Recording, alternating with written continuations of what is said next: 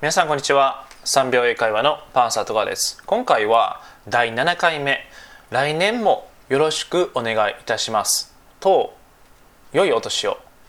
この2つをお届けしたいと思います。でまず1番目ですね。この来年もよろしくお願いいたします。という表現から説明していきたいと思います。でまず、まあ、そもそもですねこの実は英語でまあ、よろしくお願いいたしますという言葉はありません。で、えー、日本語は良くも悪くも曖昧ですよね。なのでどういう状況とか、まあ、誰に対してでもよろしくお願いしますっていう言葉は使えますよね。なんですけれども英語は何に対してよろしくお願いしますっていうのを、えー、明確にする必要があります。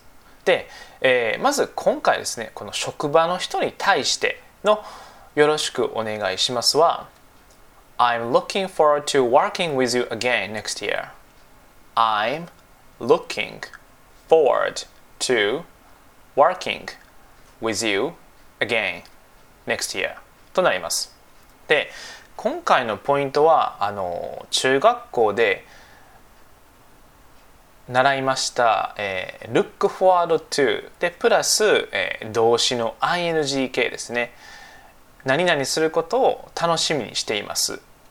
イコール、えー、よろしくお願いいたします。というふうにつなげることができます。なので、えー、職場の人に対して、えー、お伝えする場合は I'm looking forward to working with you again next year. I'm looking forward to working with you again next year. となります。で、えー、例えば次のやつですね。来年もあなたに再び会えるのを楽しみにしています。ということは、まあ、よろしくお願いします。というふうになりますので、えー、次の英語の文章は I'm looking forward to seeing you again next year. I'm looking forward to seeing you again next year となります。で続けて例えば、えー、英会話の先生とか、えー、ネイティブのですね、えー、英語講師の先生であれば I will study English harder and get better grade next year. I will study English harder and get better grade next year となります。ということは I will study English harder ということは will という言葉が使われていますので、えーと、英語をもっと一生懸命勉強しますと。で、えー、来年いい成績を取りますと、まあ、宣言していますよね。ということはイコール来年も頑張りますのでよろしくお願いしますという意味になります。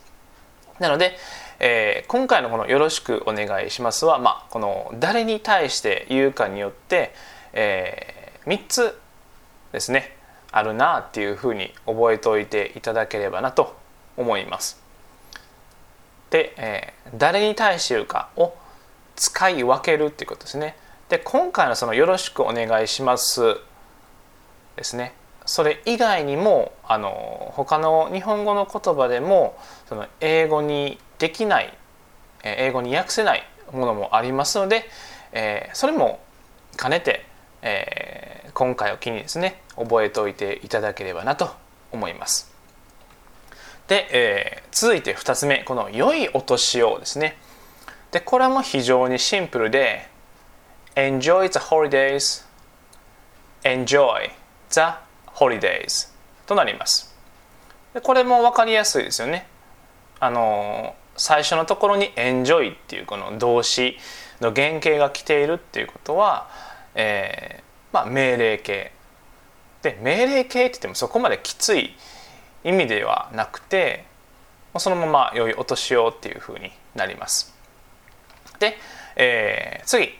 2つ目ですね。この年末の挨拶としてもこの使えるフレーズなんですけれども「良いお年を」であれば「Have a happy new year」「Have a happy new year となります。